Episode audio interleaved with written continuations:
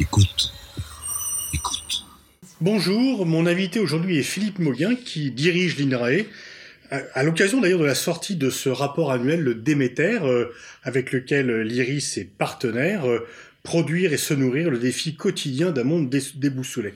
Donc c'est chaque année le Déméter, et l'INRAE est partenaire. Vous avez écrit un article dedans, mais peut-être euh, donc l'Institut de recherche pour l'agriculture, l'alimentation et l'environnement, ce qui a été ajouté à votre dénomination antérieure, peut-être quelles sont les missions de l'organisme l'INRAE que vous présidez? Merci de l'invitation, euh, Pascal. Euh, c'est vrai que l'INRAE est un peu au cœur de ces sujets. L'INRAE, c'est euh, le produit du rapprochement entre l'INRA, que, que beaucoup de nos auditeurs doivent connaître, qui a été créé après-guerre en 46 pour contribuer à nourrir la France. C'était En époque de, de disette et même de pénurie Exactement, on sortait de la guerre et le, l'enjeu, le défi, c'était de retrouver une forme de souveraineté alimentaire, sujet qui revient dans les débats aujourd'hui pour, le, pour notre pays. Bon, les missions de l'INRA ont évolué au fur et à mesure qu'on progressait avec l'agriculture sur ce chemin de, l'autonomie alimentaire. C'est devenu un enjeu européen, on y reviendra peut-être la, PAC, euh, les missions de l'INRA en recherche et euh, se sont élargies euh, à la fois à la transformation agroalimentaire, à la forêt, à l'eau, à la santé animale, à la santé végétale, puis aux biotechnologies dans le tournant des années 2000.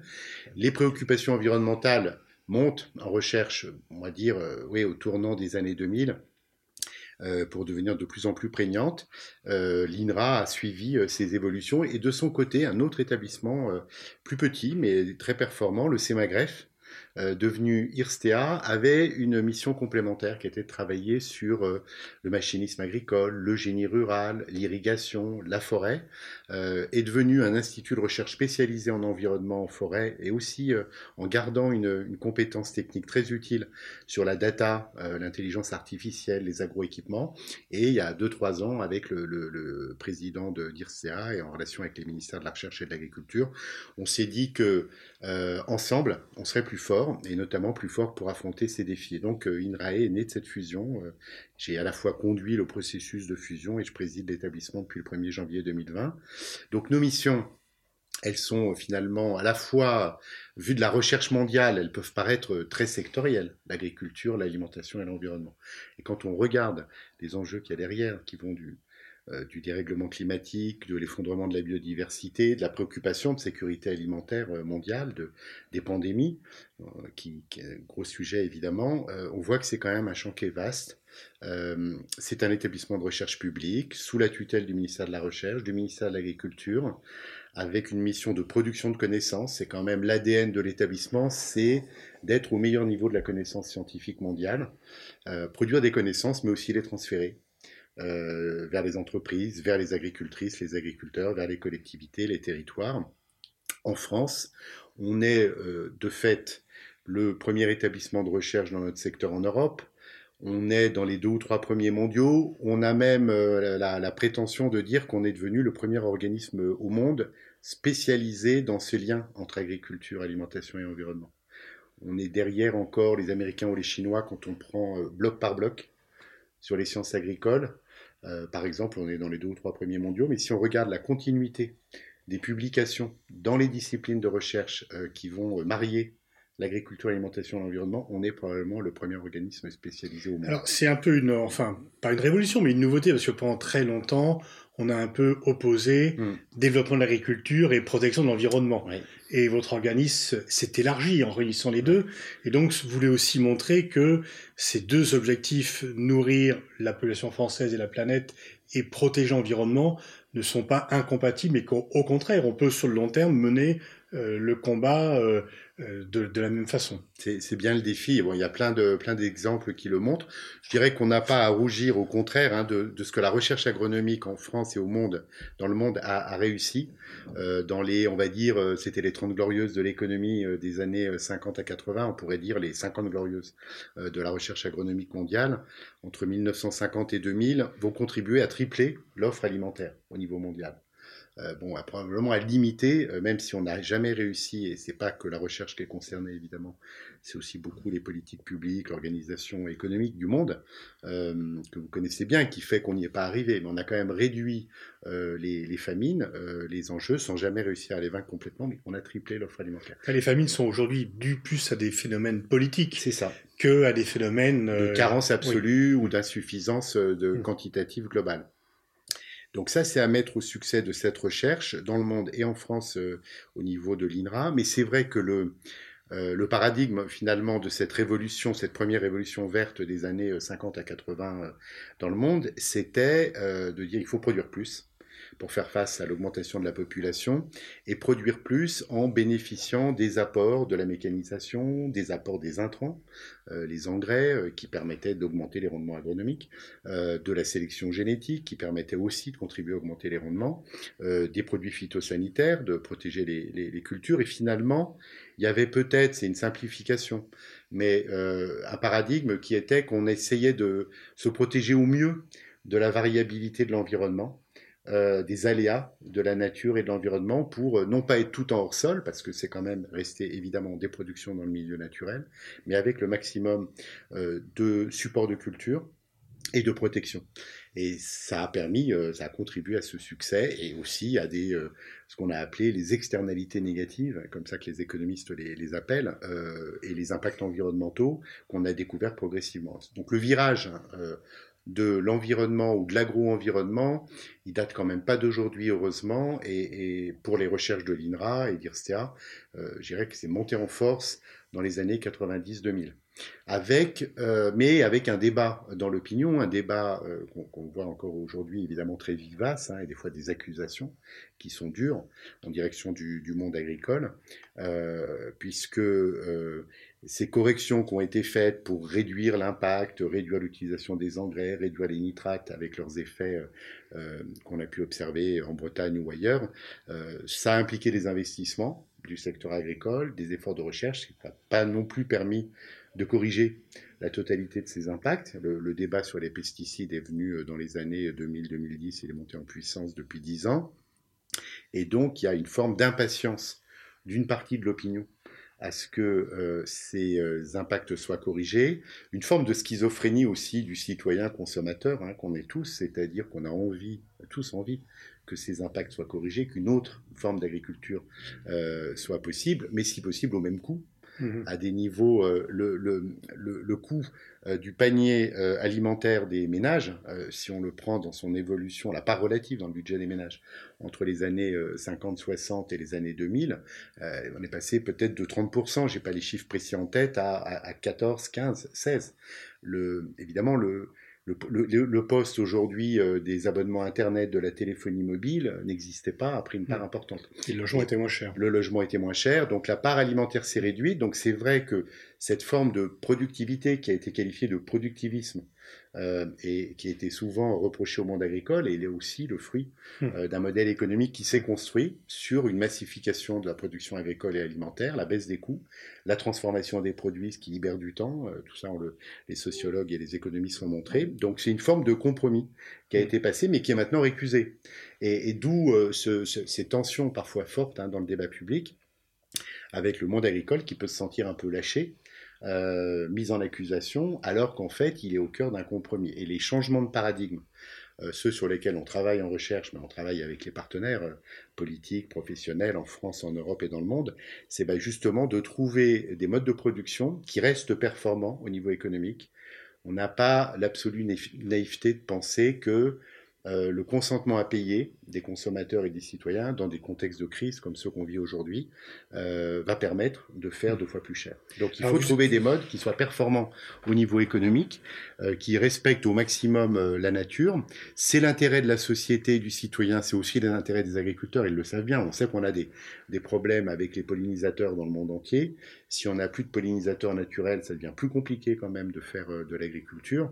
C'est pas sans lien avec l'utilisation des produits phytosanitaires. Donc il y a un intérêt gagnant. De la même façon, restaurer la qualité des sols, régénérer les sols avec des pratiques agroécologiques, c'est bon pour l'environnement, c'est bon pour la biodiversité, c'est bon pour l'agriculteur, mais il faut qu'on trouve des solutions qui soient justement, on va dire, multiperformantes. D'accord. Alors vous êtes à l'IRIS et le Déméter, c'est une coproduction entre ce centre Déméter et l'IRIS. Est-ce que euh, vous trouvez cohérent qu'un centre euh, qui travaille sur les questions géopolitiques s'intéresse aux questions agricoles et alimentaires? Bah Moi, je suis euh, fan de ça, parce mm. que je pense que euh, l'un des défis, et c'est vrai, ce qui est vrai de l'agriculture et de la sécurité alimentaire est vrai globalement euh, euh, de, l'avenir des, nouvelles générations, de l'avenir de la planète. On voit bien qu'on est complètement interconnectés. Peut-être qu'on l'a, à un moment donné, on a pu croire, en tous les cas sur les questions agricoles et alimentaires, qu'on était sur un, débat franco-français, voire un débat européen avec la politique agricole commune qui est quand même très structurante, mais un peu déconnecté du reste du monde. Et c'est pas le cas. Et c'est pas le cas pour plein de raisons. C'est pas le cas pour le climat, c'est pas le cas pour les échanges internationaux, euh, parce que on ne pourra pas euh, demander euh, à nos agriculteurs en Europe de faire cette transition agroécologique et alimentaire en changeant de paradigme, même si on réduit les surcoûts dans un contexte où de mondialisation des marchés, où des productions concurrentes arriveraient en respectant pas du tout les mêmes cahiers des charges. Donc, donc on a aussi besoin d'avoir cette connaissance euh, de ce qui se passe dans l'ensemble des pays du monde, de favoriser des démarches de souveraineté alimentaire. On en a parlé avec, euh, avec nos collègues de Déméter, et c'est un sujet de, évidemment de débat au niveau international, euh, des schémas de souveraineté alimentaire à l'échelle peut-être des blocs géographiques, peut-être pas à l'échelle d'un pays comme la France, mais la France dans l'Europe. ces, ces, solutions de souveraineté alimentaire, je pense qu'elles sont légitimes, à la fois parce qu'il y a des attentes citoyennes à mieux connaître l'origine des produits, à limiter l'impact carbone euh, de la consommation alimentaire, et parce que aussi, dans les années qui, qui, nous séparent euh, de, l'année 2050, enfin des prochaines décennies, euh, on va voir, quels que soient les progrès qu'on fasse sur les politiques publiques dans le climat, une multiplication des accidents climatiques, enfin des cycles qui sont des cycles extrêmement, potentiellement extrêmement violents de stress hydrique, d'inondations, de gel qui désorganisent euh, les productions et les récoltes. Et donc on voit déjà, on a pu le voir, euh, des effets sur les récoltes mondiales. On n'est pas à l'abri euh, de nouveau d'émeutes de la faim comme on les a connues en 2008-2009 pour d'autres raisons au, Moyen-Orient. Et, donc il est assez légitime que les États qui sont sous le choc de la pandémie et des questions d'approvisionnement au niveau médical qui, tous les pays maintenant, et l'Europe aussi, euh, veut essayer de reconquérir une forme de souveraineté médicale, se pose la question, comme l'avait fait le président de la République, hein, Emmanuel Macron, euh, l'an dernier dans son discours, de la souveraineté alimentaire. Est-ce que justement là, il faut qu'on travaille avec les, gens qui ont cette vision mondiale euh, des enjeux géopolitiques. D'accord. Le, le Covid-19 a-t-il eu un impact sur l'approvisionnement alimentaire Les gens sont allés moins travailler, sont moins nourris? Est-ce que ce type, vous parliez du risque environnemental pour euh, la sécurité alimentaire, est-ce que également le risque pandémique pourrait conduire euh, à euh, des nouvelles attritions en termes alimentaires On l'a craint et on peut dire qu'il y a eu les choix qui ont été faits à la fois au niveau politique et l'organisation du secteur agricole et alimentaire a permis franchement de faire face à ça. On se souvient hein, des quand même les moments où tout bascule dans une réduction forte de l'activité économique et les, les, secteurs essentiels sont préservés, mais il y avait, c'est un, sacré challenge parce que la production agricole, c'est une chose, le transport, la transformation, euh, le packaging, la logistique, jusqu'au au plus près des consommateurs, tout a été mis sous tension et sous secousse, et on a pu le vivre en tant que citoyen français. Euh, ça a bien tenu. Donc là, on peut dire quand même euh, bravo aux acteurs du monde agricole et alimentaire qui ont fait face. Il y a eu des tensions, des circuits se sont réadaptés. Euh, des, circuits dits courts pouvaient se retrouver tout d'un coup potentiellement euh, privés de marché, les marchés euh, étant fermés. des filières ont été aussi soumis à des, appels très forts. On se souvient les, gens qui se ruaient sur les pâtes alimentaires, sur la farine, mais même dans ces secteurs, dans un temps assez court, ils ont réussi à faire face. Donc on, est, on a tenu le choc. Après, voilà, je, je, suis pour ma part plutôt un optimiste qu'un pessimiste, donc je pense qu'on continuera de, au niveau de notre pays, au niveau de l'Union européenne, on a une puissance quand même agricole, une capacité d'organisation, de logistique, une forme de diversité aussi pédoclimatique qui nous protège quand même un peu de situations extrêmes. Par contre, euh, on aura, euh, on n'est pas à l'abri d'avoir des tensions avec des pays si on était trop dépendant. Euh, L'Europe d'importation, d'avoir des pays qui à un moment donné, dans des situations de tension, ferment c'est un mm. peu ce qui s'est passé à certaines époques, mm. ferment leurs exportations ou les taxes pour garder les produits en, en, interne. Et puis on a une forme de responsabilité aussi, je pense, avec la Méditerranée, avec euh, l'Afrique, avec d'autres continents, à aussi s'assurer que cette souveraineté alimentaire, elle est possible. C'est un des sujets qui est abordé dans le Déméter 2021 euh, pour l'Afrique, euh, qu'elle est possible à terme et qu'on aide l'ensemble des régions du monde à avoir cette souveraineté. Une souveraineté alimentaire, c'est pas une autarcie, c'est pas un obstacle aux échanges. Ça veut dire que les biens essentiels, on est capable soit de les produire, soit de les euh, d'avoir une forme de réversibilité, de les produire en cas de crise sans être dépendant euh, complètement d'un partenaire extérieur. Est-ce que la France est toujours une grande puissance agricole, une puissance agricole majeure euh, Et si elle l'est encore, est-ce qu'elle peut le rester ou est-ce qu'elle est menacée? Est-ce que ce statut est menacé par l'apparition de concurrents, par la perte de compétitivité, par différents facteurs mmh. On a, la France est toujours le premier pays producteur euh, agricole en Europe et un des premiers au monde. On a perdu des parts de marché sur euh, euh, le commerce international agroalimentaire. On a perdu aussi, on veut dire, en compétitivité relative intra-européenne on va dire c'est peut-être moins grave d'un point de vue géopolitique. ça peut être préoccupant d'un point de vue de l'emploi et d'un point de vue socio-économique. on est arrivé en 2018-2019 pratiquement sur un équilibre entre l'import et l'export intra-européen. Donc on, perdait, on a perdu des parts de marché avec l'Allemagne, la Belgique, des pays d'Europe centrale sur des, plutôt des produits euh, de premier prix dans la transformation. Pour quelles euh, raisons? Des raisons de compétitivité euh, coût. Même par rapport à l'Allemagne ou normalement Et, même, par rapport à l'Allemagne. Alors il y a eu avec les, les, plans successifs sous le euh, le quinquennat de, François Hollande et le, quinquennat d'Emmanuel Macron, il y a eu quand même des baisses de charges sur les entreprises qui ont euh, réduit les écarts. Il y en avait euh, les, au début des années 2010 qui restaient. et puis le modèle allemand, mais ça serait peut-être trop long à expliquer, notamment sur la transformation, sur la transformation charcuterie-salaison, qui était un enjeu fort, a combiné des, gros, des modèles de production intensifs euh, des gros abattoirs, de la production de méthane et de biogaz qui rentraient dans une politique énergétique euh, de sortie du nucléaire avec des prix de rachat qui étaient élevés. Donc il y a eu un effet, dumping, le mot est fort vis-à-vis de l'OMC, mais disons qu'il y a hmm. des politiques publiques qui ont permis de baisser les coûts de transformation. Et on s'est retrouvé euh, avec de la production porcine qui pouvait être exportée vers la Belgique ou vers l'Allemagne et qui revenait avec des produits de, charcuterie de, euh, à bas coût dans nos linéaires. Mais globalement, on reste une puissance euh, agricole. Euh, est-ce qu'on va le, rester Je pense que le, quand on se projette à l'horizon des, prochaines décennies, c'est ce que ce que font nos chercheurs à INRAE pour traduire les scénarios du GIEC en scénarios agroclimatiques à l'échelle de nos territoires. on peut le faire pour la, France comme on le fait pour l'Europe et on peut le faire pour les territoires du monde. Euh, le Déméter donne un éclairage sur la Sibérie, euh, futur euh, grenier à blé malheureusement lié au, dégel du permafrost et à des nouvelles terres cultivables avec d'autres conséquences sur le climat. On, va rester une puissance agricole forte. Est-ce qu'on aura le même rang dans la compétition internationale, c'est pas sûr.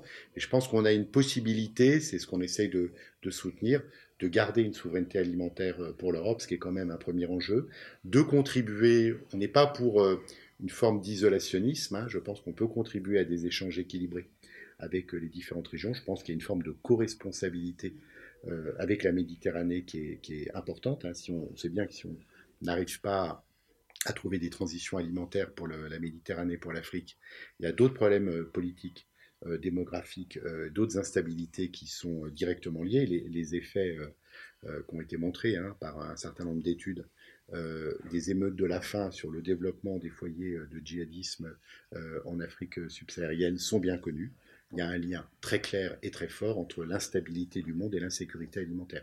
Donc on a, on a cet enjeu de ne pas être simplement une puissance agricole euh, forte, française et européenne, qui, qui, serait autosuffisante et qui réglerait éventuellement euh, euh, son par, par, ses exportations ses, ses, excédents de production, mais je pense qu'on a aussi un enjeu de, d'équilibre géostratégique à favoriser. C'est ce qu'on essaye de faire, nous, avec nos moyens de chercheurs, le développement, le co-développement dans le monde. C'est pour ça qu'on développe des partenariats avec les pays du Nord, mais aussi avec les pays émergents, la Chine, le Brésil, l'Inde et, l'Afrique. Les, programmes de nouvelles routes de la soie de la Chine, notamment par rapport à l'Afrique et d'autres euh, continents, est-ce que vous voyez ça euh, d'un œil positif en disant que c'est un partenaire ou un concurrent qui hmm. pourrait nous tailler les croupières?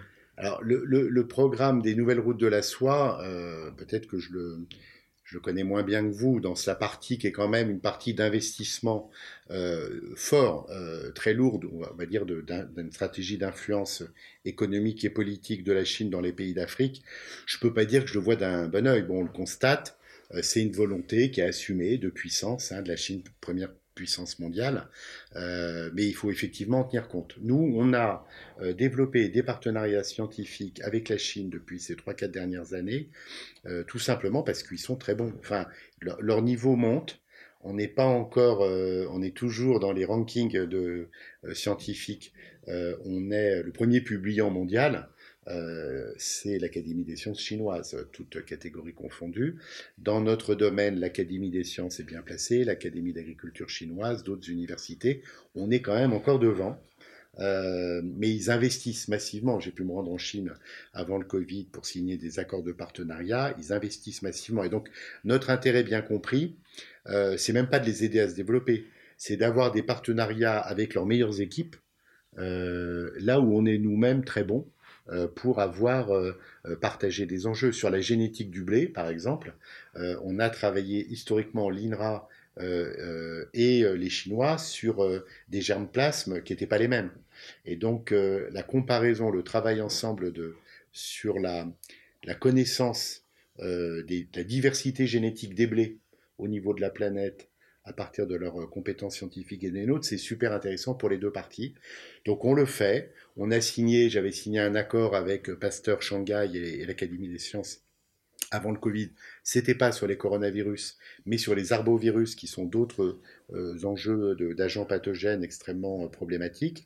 Bon, bah là, on a une coopération scientifique à haut niveau euh, pour essayer de prévenir des futures, des futures pandémies euh, sur tous ces sujets-là, il faut qu'on travaille avec la Chine. Et, en tant que patron d'un centre de recherche, euh, d'un enfin, organisme de recherche public, comment vous voyez l'action euh, de fondations privées du type Bill et Melinda Gates qui ont un rôle de plus en plus important? Là aussi, est-ce que vous pouvez travailler ensemble ou est-ce que vous êtes en concurrence? Non, on sera pas, on sera pas en concurrence. Jusque là, on a quelques projets de labo INRAE qui ont, bénéficié de financement euh, de la fondation Bill et Melinda Gates. Qui, ils sont partis très fort sur la santé, ce qui n'était pas notre cœur de cible, euh, très fort sur l'Afrique, donc ça a bénéficié. On a des projets avec le CIRAD, euh, l'IRD, donc qui sont les établissements de recherche français spécialisés sur les pays du Sud, avec qui on a beaucoup de coopération, et notamment des projets qu'on gère avec notre propre fondation Agropolis, euh, qui réunit le CIRAD, l'IRD, euh, l'Institut Agro, euh, INRAE, l'Université de Montpellier pour des partenariats au Sud. on a bénéficié de, de cofinancement avec la Fondation Gates sur l'Afrique, sur du, sur de la formation, de l'accompagnement de jeunes. moi, je pense que c'est un partenaire tout à fait respectable. bon, ils ont leur propre choix. Jusque-là, on n'a pas été trop financé, mais on est en train de, on vient de lancer à l'initiative avec le soutien du président de la République au One Planet Summit qui s'est tenu euh, très récemment le 11 janvier euh, à l'Élysée. On a lancé, enfin il a été lancé un grand programme de biodiversité sur la grande muraille verte de, l'Afrique. donc ça, c'est un investissement pour faire de l'agriculture, de de, des, forêts et de l'agroforesterie euh, sur tout le, cœur de, l'Afrique. Des milliards d'euros ont été levés, y compris avec des financements privés. Et on a lancé en même temps, à l'occasion de ce sommet, un programme de recherche mondial que INRAE, CIRAD et IRD ont, conçu euh, pour prévenir les prochaines pandémies. Donc ça peut être, ça peut paraître extrêmement euh, ambitieux. Euh, il faut être à la fois pragmatique et ambitieux. notre sentiment, l'analyse qu'on a faite, c'est qu'on a, on n'a pas de programme de recherche mondial au niveau, au niveau suffisant sur la compréhension des émergences. Qu'est-ce qui fait que des réservoirs de faune sauvage porteurs de virus euh, qui sont euh, endogènes à cette faune sauvage, dans quelles conditions? Le risque de passage, soit direct sur l'homme, soit sur de l'élevage et ensuite euh, avec un effet, un effet humain, dans quelles conditions ça arrive? Comment on peut limiter ces risques, comment on peut les prévenir, comment on peut les détecter de façon plus précoce? Il y a des projets qui existent, euh, souvent des projets de coopération bilatérale avec tel ou tel pays. Il n'y a pas une grande initiative mondiale. Donc on a euh, lancé cette initiative Présode. Typiquement, c'est un sujet, bon, on va avoir un financement du gouvernement français, on devrait avoir un soutien de la Commission européenne, Ursula von der Leyen l'a soutenu euh, lors du, du, du sommet, euh, mais on va aller à un moment donné, on va aller voir les fondations. Et donc, ça ne sera pas pour des, nos labos en France, mais si on veut qu'il y ait des infrastructures de recherche euh, dans, que ce soit en Afrique, en Amérique latine, en Asie, etc., on aura probablement besoin de, de financement de telles fondations. Merci Philippe Moguin, merci pour euh, ce, ce tour d'horizon. Je renvoie à la lecture de ce qu'est la Bible euh, en France sur les questions alimentaires et agricoles, le Déméter, édition 2021, qui vient d'être publiée. Merci à vous.